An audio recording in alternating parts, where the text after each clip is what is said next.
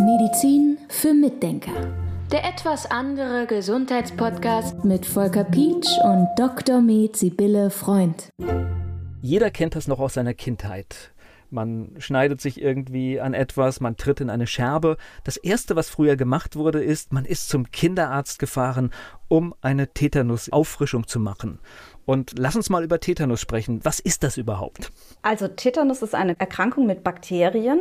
Es sind Bakterien und zwar vermehren die sich im Darm, in den Fäkalien und die heißen Clostridium tetani. Das sind diese Bakterien.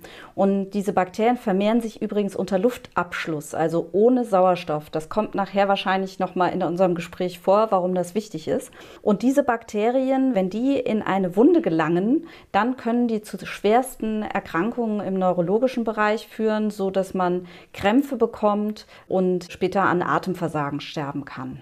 Jetzt leben wir ja hier in einer hochzivilisierten Gesellschaft. Ist das heute überhaupt noch ein Thema? Kommt das vor? Also es kommt vor, aber es ist sehr, sehr selten. Also ich habe die Zahlen nicht ganz genau im Kopf, aber es sind unter zehn Fälle im Jahr in Deutschland. Und das kommt besonders häufig bei alten Menschen vor, die nicht mehr so eine gute Durchblutung haben und kein gutes Abwehrsystem einfach mehr haben. Und da ist es am häufigsten. Es gibt immer mal Erzählungen, man hat es ja heutzutage von den Narrativen, es gibt immer mal Erzählungen, dass es in, und ich denke aber, das stimmt auch, dass es in Afrika häufiger Säuglingstetanus gibt. Und das hat aber mit Sicherheit auch was mit den hygienischen Bedingungen dort zu tun und mit den Gesundheitsbedingungen. Also da kommt es auch bei Säuglingen vor, aber wenn man sich vorstellt, so ein offener Nabel und dann haben die Leute auch mit Tieren zu tun und teilweise ist es so, dass die Hunde den Babypopo ablecken, wenn die Kinder dann mal was da rausgedrückt haben.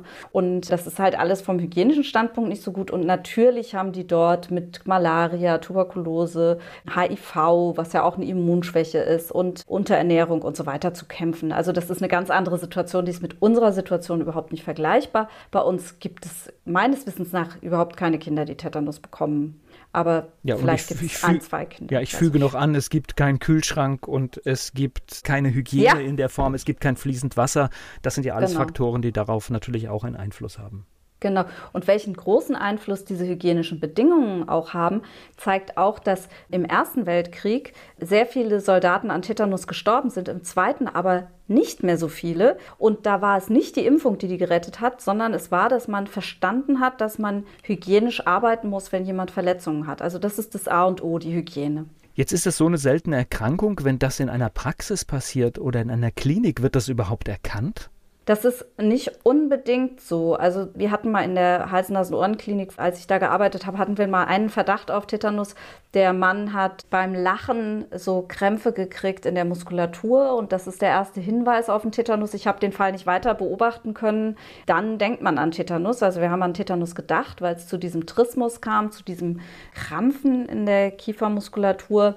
Aber ansonsten, ich muss sagen, ich habe es noch nie gesehen und ja, ich glaube schon, dass man dran denken würde, weil die Symptomatik ist schon relativ auffällig. Nur, man muss halt auch wissen, dass dieser Symptomatik nicht unbedingt ein Verletzungsgeschehen vorausgegangen sein muss. Tetanus ist eine Krankheit, die bekannt dafür ist, dass sie durch banale Verletzungen entsteht. Das heißt also durch einen Nageltritt zum Beispiel. Das ist dann aber nicht der Nagel, der das Gefährliche ist, sondern das sind die Erreger, die da dran sind. Ist, wobei ein Nageltritt ist ja schon wieder was Dramatischeres. Aber man kann sich zum Beispiel vorstellen, man ist im Garten, das ist so das Lieblingsbeispiel von mir. Man ist im Garten und das sind halt häufiger auch mal ältere Leute, die ihre Rosengärten haben und dann Pferdeäppel unten in die, in die Rosen tun. So, und ich habe ja vorhin schon gesagt, dass diese Clostridium tetani, dass diese Bakterien Fäkalbakterien sind. Das heißt, die kommen in Pferdeäpfeln vor. Und wenn ich jetzt die Rosen schneide und dann fällt so ein Rosenstiel mit den Dornen in die Pferdeäpfel rein und ich greife da rein und drücke mir direkt mit einem Dorn die frischen Pferdeäpfel in die Wunde rein, und heb das dann auf, ziehe das wieder raus und sag, ach, hat gar nicht geblutet, schmier die Überreste weg, wasch mir vielleicht noch die Finger, aber da sind da schon ein paar Erreger in die Wunde reingedrückt worden, die dann vielleicht auch bei älteren Menschen nicht gut durchblutet ist. Dann kann daraus Tetanus entstehen. Das sind wirklich die gefährlichen Tetanusverletzungen, also die Tetanus gefährdeten Verletzungen, während wenn ein Kind jetzt einen Fahrradunfall hat und einen leichten, sag ich mal, mit dem Fahrrad hinfällt und über die Straße schlittert und so Schürfwunden hat oder sowas, da kommt Luft dran, da passiert gar nichts. Also das kann man auch gut abwaschen, da ist überhaupt keine Tetanusgefahr. Also ich war tatsächlich als Erwachsener sehr überrascht, als ich das gelesen habe, weil man ist tatsächlich mit einer blutenden Wunde gegen Tetanus geimpft worden und ich habe das so verstanden, dass wenn es viel blutet, dass auch viel Sauerstoff im Spiel ist. Genau, also wenn die Wunde offen ist und die wird gespült durch das Bluten, dann werden eigentlich die Erreger rausgespült und dann ist eigentlich im Prinzip alles ganz gut. Da gibt es so verschiedene Sachen, die man dazu sagen kann. Erstens mal, wenn eine Wunde gut blutet, eigentlich passiert da nichts mehr. Aber wenn du natürlich Arzt bist in einem Krankenhaus und der Mensch hat eine Wunde und du impfst den nicht gegen Tetanus, dann kann es dir passieren, dass du auf der juristisch schwierigeren Seite stehst. Ja, du weißt ja nicht, was mit dem passiert. Nachher hat er zusätzlich noch in die Dornen gefasst, in den Pferdeäppeln, hat das aber gar nicht berichtet und kriegt zwei Monate später Tetanus. Und es ist tatsächlich so, dass die Inkubationszeit, also die Zeit, bis Tetanus auftritt, nach dem Ereignis, bis zu einem halben Jahr dauern kann. Das heißt auch schon wieder schweren Zusammenhang herzustellen. Ja. ja. Und dann kannst du natürlich, wenn du als Arzt jemanden nicht impfst und der akquiriert irgendwo oder bekommt irgendwo anders her Tetanus, dann kannst du dafür verantwortlich gemacht werden. Ne? Und das macht natürlich so eine Double Binding Situation. Also das ist schwierig, ja. So, das ist das eine. Und das andere ist, ich habe tatsächlich auch Patienten, die verletzen sich im Haushalt an Glühbirnen oder so, kommen dann in die Klinik und werden dann auch gegen Tetanus geimpft was natürlich irgendwo auch nicht ganz logisch ist. Aber ich nehme an, aus den gleichen Gründen, einfach damit man juristisch abgesichert ist. So, jetzt habe ich eine Impfung bekommen. Wie lange hält die denn? Also ich weiß, da wird ja immer alle zehn Jahre oder sowas aufgefrischt. Ich weiß gar nicht den Rhythmus, aber ist es notwendig oder wie bemisst man das eigentlich richtig? Wenn man die Grundimmunisierung bekommen hat, also drei Impfungen im Laufe eines Jahres, also eine Impfung, danach einen Monat später nochmal und ein Jahr später noch eine, dann sollte die zehn Jahre halten und dann könnte man alle zehn Jahre impfen. Aber man muss aufpassen, dass man auch nicht überimpft, weil es dann zu starken Impfreaktionen kommen kann.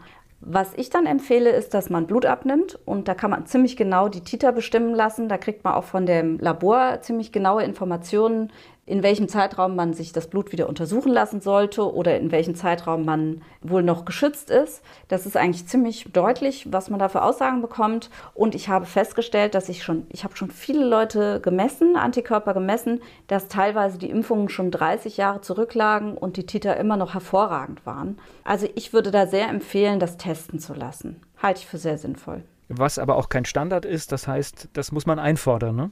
Ja, da muss man drüber sprechen, genau.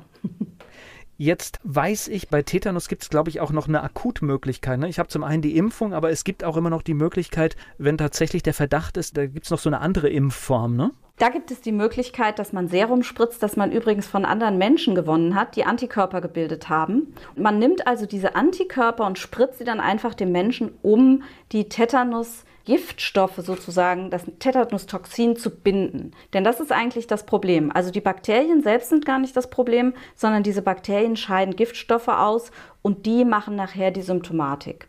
Und diese, wenn man diese Giftstoffe bindet durch Antikörper, dann kann der Körper besser klarkommen damit. Und das macht eben auch die Impfung. Die Impfung sorgt dafür, dass der Mensch selbst Antikörper bildet und diese Notsituation, die du eben beschrieben hast, wenn man Verdacht hat, jemand hat sich infiziert mit Tetanus, dann kann man ihm das Antiserum spritzen.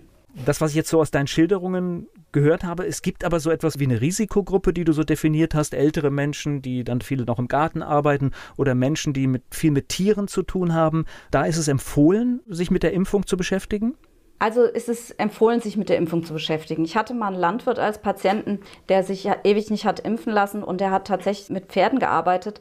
Und da fand ich es dann doch wichtig, mal zu checken, ob der Antikörper hat und der hatte keine. Und in dem Fall habe ich dann auch geimpft, weil da muss ich sagen, das finde ich dann doch wirklich riskant, weil in den Fäkalien von den Pferden zum Beispiel oder überhaupt von den Tieren sind ganz häufig Clostridien drin. Ich habe gerade meine Pferde zum Beispiel auch impfen lassen gegen Tetanus, weil bei denen kann es passieren, wenn die eine Kolik haben, also eine Darmkrankheit, was Pferde sehr häufig haben, können, sagen wir mal, also sehr häufig haben, ist übertrieben, aber das ist eine häufige Problematik bei Pferden dann kann es passieren, dass der Darm ein bisschen durchbricht, also ein bisschen porös wird sozusagen und dass die dann Tetanus bekommen von ihren Darmbakterien, ja, dass sie dann Tetanus bekommen. Und Tiere sind, also Pferde sind sehr Tetanus gefährdet. Menschen jetzt nicht so, aber im höheren Lebensalter zum Beispiel ist es auch wieder so, dass Menschen Tetanus gefährdeter sind und eben immer, wenn man mit Fäkalien zu tun hat. Darum kommt übrigens auch die Geschichte mit dem rostigen Nagel.